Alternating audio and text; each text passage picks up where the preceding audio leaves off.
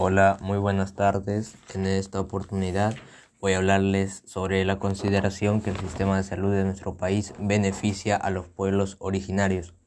Eh, ¿Qué acciones podemos proponer para mejorar este sistema?